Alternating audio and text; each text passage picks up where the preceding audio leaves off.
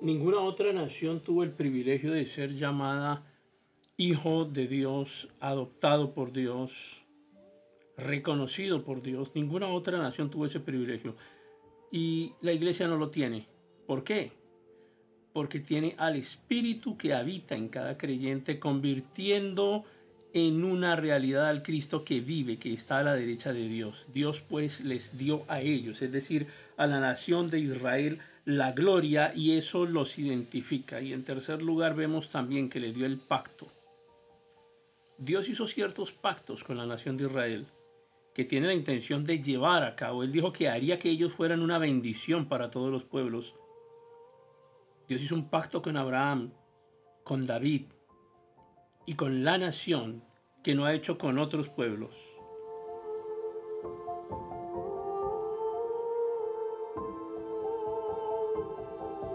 A David le dijo que el Mesías provendría de su descendencia.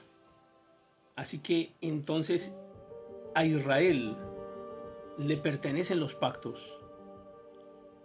En cuarto lugar tenemos aquí en este versículo 4 del capítulo 9 una referencia a la ley. La ley mosaica le fue dada a la nación de Israel. El capítulo 19 del libro del Éxodo en el versículo 5 dice, ahora pues si dais oído a mi voz y guardáis mi pacto, ustedes van a ser mi especial tesoro sobre todos los pueblos, porque mía es toda la tierra.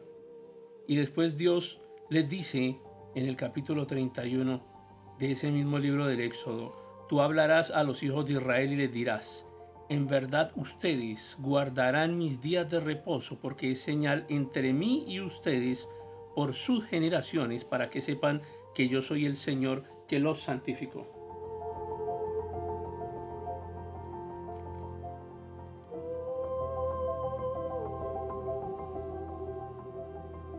Y algunos se preguntan por qué los cristianos no guardan el sábado, el día de reposo. Y es porque no somos integrantes de la nación de Israel. O algunos preguntan si es que Dios ha cambiado el día de reposo. Y no, Dios no ha cambiado el día de reposo, pero es seguro que Él nos ha cambiado a nosotros. Estamos unidos a Cristo y esa es una nueva relación. La relación mosaica le fue dada solamente a Israel. En quinto lugar, este versículo 4, una referencia al culto, o sea, al servicio de Dios. Y eso tenía que ver con la adoración del tabernáculo y del templo. Ellos debían ser un reino de sacerdotes.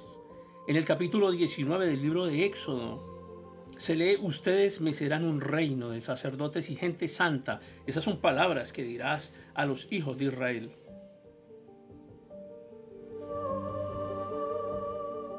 Ahora la nación abandonó a Dios, pero Dios no abandonó su propósito que debían ser sacerdotes. Dios escogió a la tribu de Leví y les dio responsabilidad de servir y de cuidar el tabernáculo y más tarde el templo. En el reino milenario los israelitas ejercerán nuevamente como sacerdotes de Dios.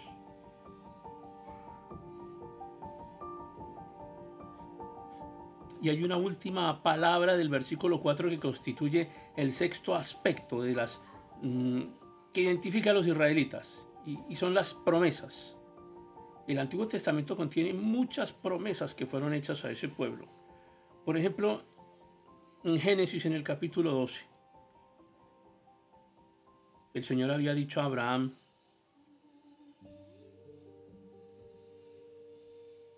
vete de tu tierra y de tu parentela y de la casa de tu padre a la tierra que te mostraré y haré de ti una nación grande, te bendeciré, engrandeceré tu nombre y serás bendición. Bendeciré a los que te bendigan y a los que te maldigan maldeciré. Y serán benditas en ti todas las familias de la tierra. También vemos que Dios le dijo a Josué en el capítulo 1, mi siervo Moisés ha muerto, ahora pues levántate y pase este Jordán tú y todo este pueblo a la tierra que yo les doy a los hijos de Israel. Así que como usted ve, los hijos de Israel debían poseer la tierra.